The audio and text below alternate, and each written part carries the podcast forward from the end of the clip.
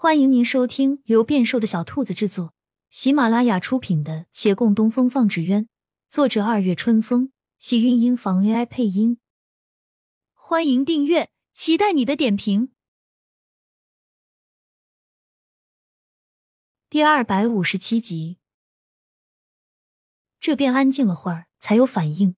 众人不约而同回望沈芊芊，沈芊芊却在发愣，面色苍白，身子微微颤抖。洛长青走到他身边，扶他往门内退，他便木木的跟着往后走。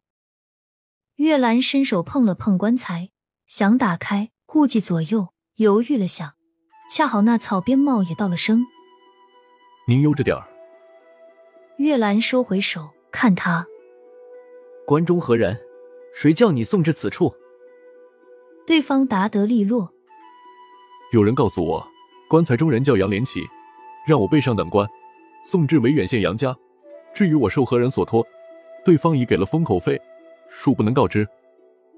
话才说完，听那大门内一阵窸窣响动，月兰紧蹙眉头，又道：“封口费多少？我家双倍。你说。”草编帽面露难色，说实话，我也不知。那人与随从都是黑衣蒙面，身形不熟悉。声音更不熟，我只接活，不好多问。他不像是说假话。月兰又道：“那你方才为何叫我悠着点开关？”草编帽正要说，然而顿了一下，也往那大门内瞥了瞥，小声道：“那大肚子女子，是这关中人的娘子吧？”月兰不置可否。对方叹了叹，凑近一些，向月兰附耳道。尸体不大好看，已腐烂，修不了了。你还是别当着他娘子面打开了，免得动了他胎气。月兰浑然一怔，恍惚了会儿，问他：“人死去很久了？至少该有一两个月了吧？幸而天气不算太热，还没明显发臭。我用些香料挡了挡味儿。公子，我就是个做白事的，您再问其他的，当真说不出来了。”月兰的思绪有些乱，她其实也没有想再问什么，疑问在心内盘绕，可想必问这人是没用的。他将人打发走，回过头，顾掌柜与陈生红也已靠近棺木，胆战心惊的道：“当真是杨少爷？”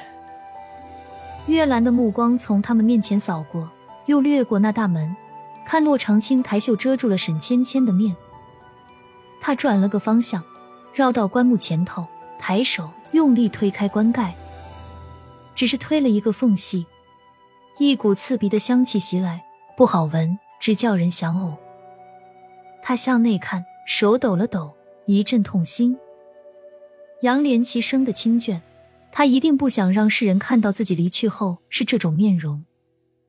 动作很快，月兰立即又重新盖上了，向那棺木深深行了一礼，转身沉重道。是杨少爷。周围飒然沉寂，大门忽然被人撞了一下，沈芊芊扯开身边人，跌跌撞撞跑过来，扑在那棺木旁，撕心裂肺喊：“真是他，真是他！”他也要去推棺盖，可推不开，下人们小心翼翼将他往后拉，他的手指划过棺木，留了几道触目惊心的血痕，哭声响彻。而忽然有咣当一下盖过了哭声，众人吓了一跳，循声望过去，发现那大门边新挂没多久的洋派纸鸢树扁掉了。或许是沈芊芊刚冲出来的时候撞掉的，也或许本身就没挂牢固。但这一声响，叫在场的人心中都猛地一震。沈芊芊不肯善罢甘休，还要来看。月兰往前一挡，思量须臾，道：“方才那送官人说。”人已经做了法事，安然入棺，不可再打开了，否则他在地下不能长安。沈芊芊顿住了，她慢慢走过来，靠着棺木不吭声。悲伤总要宣泄，这时候强行要他进屋休息，他也是想不开的。过了会儿，他喃喃道：“去了一趟京师，就成这样了。他是被人害死的，被人害死的。”他红着眼看向洛长青。他是被陆林害死的。洛长青的面色陡变，身边的人也惶然怔住。尽管不合时宜，月兰也要再问一遍：他去找阿玲究竟何事？沈芊芊握紧拳，瞥了一眼顾掌柜，恨恨道：“还不是因为……”忽而腹中痛了一下，这痛楚生生打断他的话。他咬咬牙，要继续说，还未张口。见他爹携人慌里慌张的跑了过来，没跑进就喊：“女儿，你没事吧？”他向沈老爷迷惘的点了下头，要说的话终究是咽回了肚里。天意如此，他现在是上有老下有小的人了。他苦笑着往回圆：“杨连奇想考科举啊，他去找陆林，陆林平日看着温和。”也不知是嫉妒还是怎样，竟对杨连奇说他没戏。杨连奇不服气，与他对峙，一来二去，两人生了嫌隙。杨连奇是那种不撞南墙不回头的性子，他逗留外地不肯回。可是，怎么就不注意身体呢？他不知道自己身子不好吗？他自己不知道，陆大人曾经送过他去医馆，难道也不清楚吗？